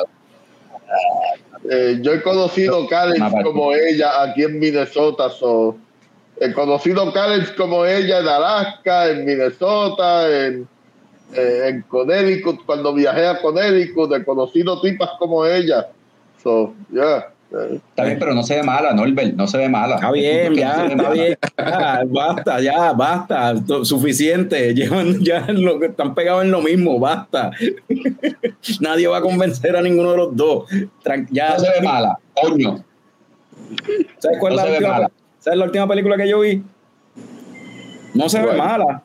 Y no es mala, fíjate, está ok. Nunca la había visto, una película vieja, la vi por primera vez. Eh, yo no sé si cuenta como parte de Black History Month, pero vi Equalizer 1 con Denzel Washington. ¡Oh! Eso cuenta como Black Yo no sé si eso History. cuenta como Black History Month. Cualquier cosa que tenga Denzel Washington, cuenta para Black History Month. Pero Equalizer, ¿sí? La vi, eh, un viejito, o sea, esta es la, esto es básicamente el Taken de, de Denzel Washington, porque lleva ya tres películas, cabrón. Ya llevan tres películas y de momento vi como que, mira, la uno está ahí, coño, y la dos está en, Ne- la- en Netflix, creo que Y es. la, y la 3, yo la empecé a ver y Por eso, como que, ah, por fin está la uno aquí en yo no sé qué, pues, coño, puedo, ah, porque activé Peacock para ver la lucha libre, porque estamos en época de WrestleMania, y en Peacock tienen la uno, y yo, ah, espérate, ahora puedo ver las tres, porque no quería ver la dos y la tres sin ver la uno, y como que, vamos a ver la uno. Exacto. Y oye, no está mal, es como más, no sé, no, no, no es, es como un Taken, pero con Delsen Washington ahí, el viejito, el viejito gentil que tiene unas destrezas bien brutales que no te enseñan mucho en cámara. A veces, a veces como que el, Ah. ens- enseñan el, el- el- la idea y qué sé yo, y después te enseñan el barco explotando, nunca te enseñan cuando él puso la bomba ni nada, pero, pero dale, nítido. Eso se llama Hitchcockian. No, eso, y eso se llama, y eso se llama saber utilizar el dinero, el budget de la película efectivamente. Tú sabes. Eh, Eso es de Hitchcock, que no te Pero- enseñaba el crimen, te enseñaba. Pero bueno, la, la, la, la Equalizer, pues, voy a ver la 2. La 1 me O sea que, según lo que tú me estás diciendo, Equalizer es Hitchcockian. No, no, no es Hitchcock. Ah. Hitchcock. Es básicamente Taken, eh, Transporter, esa, eh, eh, es más Taken que otra cosa. Un viejito, o sea, la fiebre esta que hubo de momento de que aparentemente los, los viejos los viejos este, meten caña, pero es menos, es como que Taken, pero es menos Taken y es más Death Wish, yo creo. ¿Te acuerdas de Death Wish con Charles Bronson en los, en los 80 y los Claro. 90? Exacto. esto, esto es más como Death Wish, mano, como que el Como Death tipo, Wish. Sí, mano. pero ¿sabes? el tipo está defendiendo prostitutas, este, le- se mete, se tira la mafia jucia completa encima, un tipo solo, un viejito, como que, ok, dale, vámonos en el viaje. te, te voy a creer por, por esta, estos 90 minutos, te lo voy a creer, dale. Mano, eso, eso se escucha. En verdad dura una hora y media, cabrón. Sí, papi, es hermosa, Pues la voy a perfecta. 90 minutos, La voy a ver. es. ¡mua! La voy a ver. Chef Kiss. por lo menos la primera, la primera duró como, era como 90 minutos, creo. Ah, puede ser que te estoy mintiendo, mano, mano, no, te voy a chequear, te voy a chequear. Sí, porque desde que una hora y 17 minutos, está cabrón. Sí, sí, pero déjame. ¿Cómo es? ¿Cuál? Me crié Aunque Nicole dice que hora y media está cabrón, que Nicolás dice: Mira, te mentí, te mentí, Picón. Dura dos horas y doce minutos. Bien. Pero, mano, se va, pero se va rápido. Pero se va rápido. Entretenida, entonces, sí. Sí, sí, se va rápido, en verdad. Mira, este por aquí. Radamés está diciendo que vio Snake Eyes con Nicolas Cage. Yo, yo me acuerdo de esa película eh, con Nicolas Cage. Mano, yo, no, me- yo nunca he visto esa película, no he escuchado cosas buenas de la película, pero yo creo que ya es hora de, de irnos. Antes de que los muchachos tienen cosas que hacer, yo tengo que mañana también levantarme temprano. Y no es para trabajar, Qué bendición. Pero. ¿Ah? Qué bendición. Claro, te va- te vamos a subir a San Juan. Te digo ya mismo. Te digo ya mismo cuando salgamos del aire. Este, va- vamos a salir en Guapa TV o algo así. No, pues yo voy para San Juan también ¿Estás mañana, cabrón. Sí, Picón. Pues tú no vas a salir, Picón y yo vamos a salir en Guapa, porque Picón también va para San Juan. No, no es eso. Anyway, gracias Ian, gracias Efra, mano, y gracias por quedarse hasta el, hasta el final. Y, y, mano, pues está, esperaré con ansias el lunes que viene por ahí o domingo, whatever, cuando sea que me lleguen esas tres beers. Y sigan metiéndole, que en verdad el trabajo, el trabajo se ve y se siente. Bueno, sigan haciendo un buen trabajo, de verdad que están haciendo muchas cosas buenas por las cervecerías de Puerto Rico y en verdad se aprecia un montón, yo aprecio un montón lo que ustedes hacen desde, desde aquí, desde Minnesota, desde el norte con mucha nieve, pero me entero de las cosas buenas que hacen y me gusta. y habiendo, Y habiendo por, lo menos, por lo menos yo también estoy bien agradecido de que le den la oportunidad, porque el, el diseño no es algo que se habla mucho. ujú, Yo creo que es parte esencial de detrás de la cerveza. Sí. es lo primero que uno ve. Eh, Sí, en de, sí, de- de es la primera experiencia con, con, con el producto. Y Y creo que no se le da tanta importancia y yo creo que pues lugares como estos son importantes que se le da el espacio. De verdad que sí. Yo, yo siempre comparo, eh, antes de irnos, eh, algo que yo siempre digo, yo siempre comparo la escena de la cerveza artesanal con la escena de la música, con la escena punk, el DIY, el arte, todo eso, tienen muchas cosas en común y por eso yo digo que la cerveza es un arte y, es, y merece todo el mérito que tiene todo movimiento o escena artística, en verdad. Gracias. Eh, espérate, eso, eso se merece un, un audio que está por ahí, lo que pasa es que nunca lo usamos, pues no, no lo tenía ahí en Q, pero El aplauso.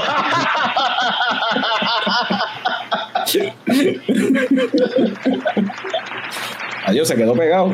Salió, Se quedó quítalo, quítalo, quítalo. Quítalo, que nos vamos. Quítalo, que nos Quítalo, que nos vamos. Nos vamos a vamos. madrugar.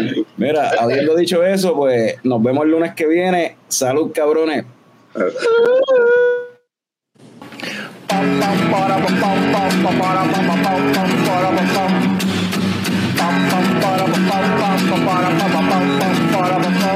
Ya llegó, ya llegó el coño show, el coño show.